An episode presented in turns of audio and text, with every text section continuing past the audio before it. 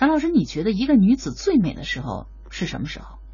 这个问题啊，这个我我我想想看哈，我我我就说说我小时候的印象吧。嗯，我小时候有有一个有一个爱好，因为我小时候在呃乡下长大，我记得大概呃就十岁以前，我最爱做的一件事，或者说我们也不仅仅我，我们乡下小朋友最爱做的一件事，嗯，就是去看人家呃结婚，看新娘子。嗯，乡下的习俗，男女老少都去看新娘子。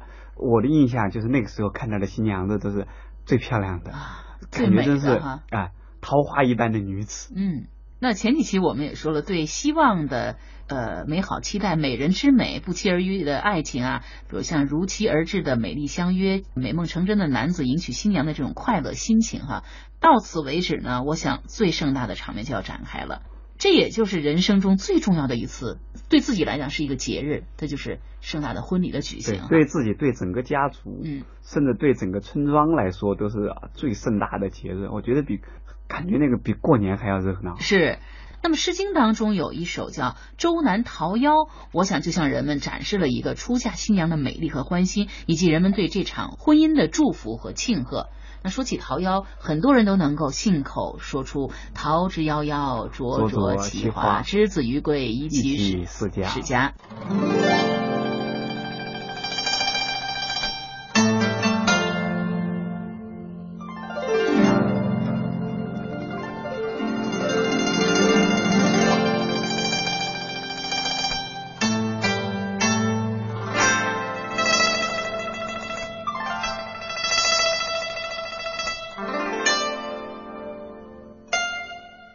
桃夭，桃之夭夭，灼灼其花。之子于归，宜其室家。桃之夭夭，有逢其实。之子于归，宜其家室。桃之夭夭，其叶蓁蓁。之子于归，宜其家人。《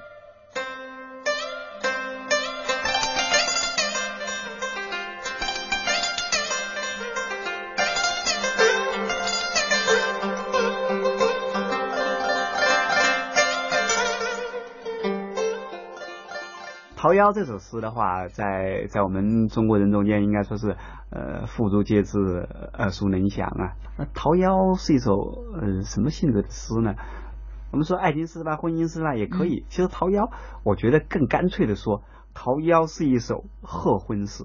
贺婚的啊，贺婚在婚礼的时候，在在婚礼的时候，举行的时候，婚礼现场祝贺一对新人的。对我估计当时是不是就有一个。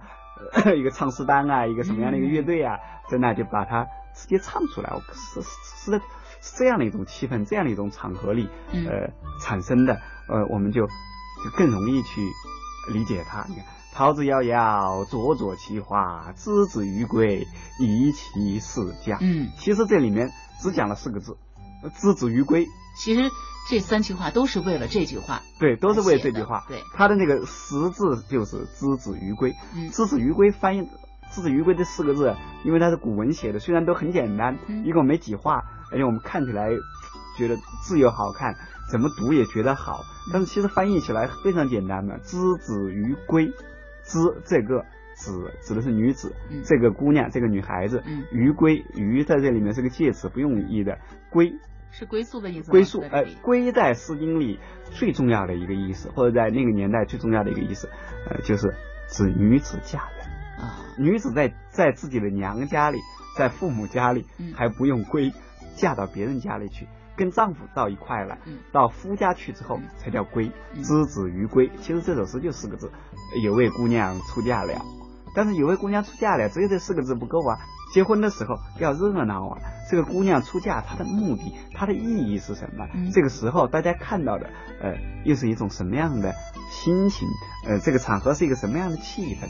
所以之子于归，最重要的是要宜其室家。嗯，室和家，我们现在觉得，呃，室和家用用的比较普遍了。古代是这样的，大夫才能称家。那个室室呢，是指的是室。都是那个有身份的这个阶这个阶层用的，所以宜其是这个阶层用，哎，是是这个阶层用的。之子于归，宜其室家。这个女子出嫁了，出嫁的这个意义在什么呢？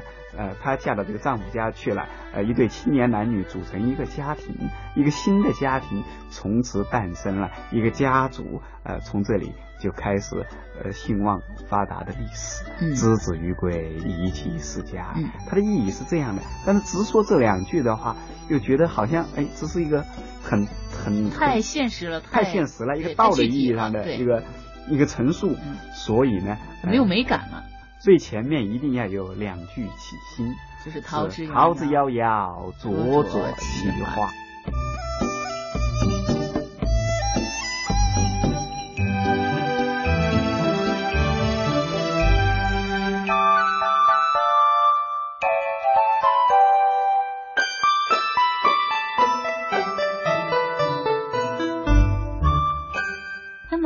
用桃花来形容女子的传统。我想应该是可以始自这个桃夭哈，呃，桃花的这个意象其实也影响了中国古典诗词的一些创作，比如说《桃花与美人》，比如说《桃花与爱情》《桃花扇》，所以桃花总是和妖娆啊、婀娜啊相联系在一起。妖娆婀娜应该是桃之夭夭的这个夭夭的其中应有之意。夭夭这两个字是连读的，《诗经》里凡是连绵词或者说是叠词，两个字叠在一块的，一般来说是形容词。这个妖妖妖呢，应该就是那种呃叫妖娆啊、婀娜的样子，跟那个《关雎》篇里的窈窕淑女啊窈窕意思也差不多。许多爱情诗呢，它都是充满着这个呃惆怅啊啊茫然啊，但是桃夭的欢快喜庆却让人不由自主的受到感染。对这个“桃之夭夭，灼灼其花”的这个这个理解啊，有不同的理解啊。比如说毛传，就是汉代的诗经学家，看到这个八个字的理解，说“桃之夭夭，灼灼其花”。嗯，“夭夭”是什么意思？灿若桃花的那个。古人对“夭夭”的解释呢，说是少壮之貌。少壮之貌。少壮之貌，也就是说刚刚长成。嗯。春天的桃花刚开的时候。那个时候的一个感觉，嗯，他说的是少壮之貌，而且说的是男女及时，就这个女孩子长成了，在最好的年纪嫁到夫家去，说是从这个意义上来讲的，桃之夭夭，灼灼其正当年的意思，正当年，说这个女子的如桃花之好，但是我我感觉桃之夭夭，灼灼其花，我们读从一首贺婚诗的角度来说，嗯，不仅仅指了指代这个女子的美貌，其实整个场景。也是这样的。我记得胡兰成在他的回忆录里，呃，写过一些文章。他小时候好像也是在江南的呃乡下长大。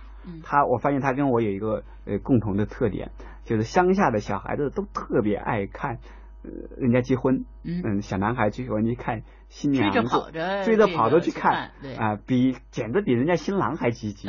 其实想想跟我们有什么关系呢？但是大家。就爱去看胡兰成在讲，他讲对《诗经》的感觉。他说他读《诗经》的国风啊，就像平畴远泛有桃花林，就感觉很远很远的平地，地平的尽头看到一大片桃花。他给人的是这样的一个很喜庆的一个感觉，有如年画一般的感觉。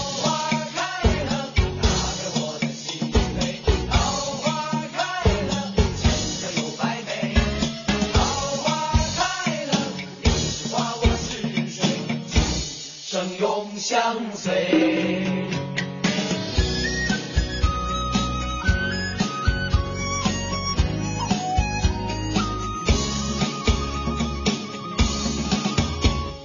激情柳絮飞，飞过桃花水。问声小阿妹，花开为了谁？桃花艳，杏花美，燕儿双双飞。摘下一朵，你相送谁？溪水岸上人成对，问声小阿妹，为何红霞飞？彩云追夕阳醉，和儿一对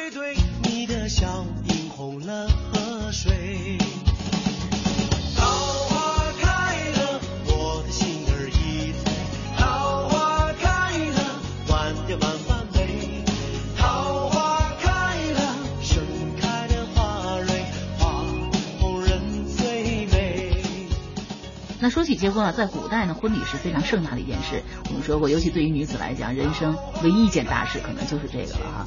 除了这个生子以外，呃，所有的女人她都希望自己的婚礼它是最热闹、最盛大的。但是古代的婚礼啊，或者是出嫁礼俗，到底是有哪些呢？中国古人呃婚礼它是这实际上是分六道手续。嗯。呃，这个呢，在实际上在这个我小时候啊，大概是二十世纪的呃七十年代末八十年代的时候，我觉得那个因为我家在皖南的山区，嗯，农村里还是这个六道手续。它第一道呢叫呃叫那个纳采，然后呢是问名，然后是纳吉，然后纳征，然后请期，然后亲迎，有这有这六道手续。先是两方男方准备去。去谈哪家的姑娘的话，先找一个人，呃，象征性的送一点礼物去，就是媒人，哎，找一个媒人，就就表示这个呢已经开始要要那个要谈了。第二件事呢，就是要具体的问对方这家的这个姑娘，嗯，叫什么名字啊？年纪多大啊？要把这个把这个问好，对，然后把生辰八字拿过去，生辰八字拿过去合一下，哎，如果是吉就纳吉，就把这件就把这件事呢这个就汇报一下，说挺好。啊，这个这三道过了之后就是纳征了，纳征呢就是呃已经确定呃两方要呃要那个非常严肃非常呃正式的来谈婚论嫁，嗯，这个时候呢再象征性的送一些那个信物过去，嗯，呃在这个在这个。这道环节过后，就剩两道环节了。然后就是要最重要的婚礼。婚问婚礼呢，它有一个有一个环节叫请期。嗯。实际上呢，呃，这个呢是基本是男方家里决定。但是男方为了尊重女方啊，所以男方家里派代表派媒人去女问女方，说你看那个呃孩子也都年纪也都不小啦，都谈的很好啊，准备结婚了。您家定一个日期，然后定个日子，定个好日子。呃，然后双方一双方一商量，就把这个日期定下来了。嗯，这个叫请期。这个期呃，这个日期定下来之后呢，最后一道礼就是亲迎。亲迎之礼的时候，自然要搞一个盛大的婚礼。中国古代的婚礼更讲究、更重视的，比如婚礼一定要在黄昏之后。嗯。所以洞房花烛夜啊，它一定要这个花烛，这个到这个明清以来，凤冠霞帔，然后加上这个花烛。实际上就是我们前面讲桃花之美的时候，讲人面桃花相映红，那个这个相映两个字太重要了，就是人面跟桃花，人跟周围的景跟这个物跟气氛之间要配合好，配合好了之后，然后所有来参加这个婚礼的人，让人觉得非常的震撼，所以去的人在那种仪式性的场合一下子就被传染。所以他首先马上想到的是桃之夭夭，灼灼其华。嗯，这个桃之夭夭，它它是有一个有一个很很兴旺，有那样的一个感觉在里面。嗯，然后想到的是啊，呃，结婚的这个呃婚礼的现场这样美好。嗯，那婚礼之后呢，这一家人一定是非常的幸福。非常的所以后面说，置之于归，宜其室家。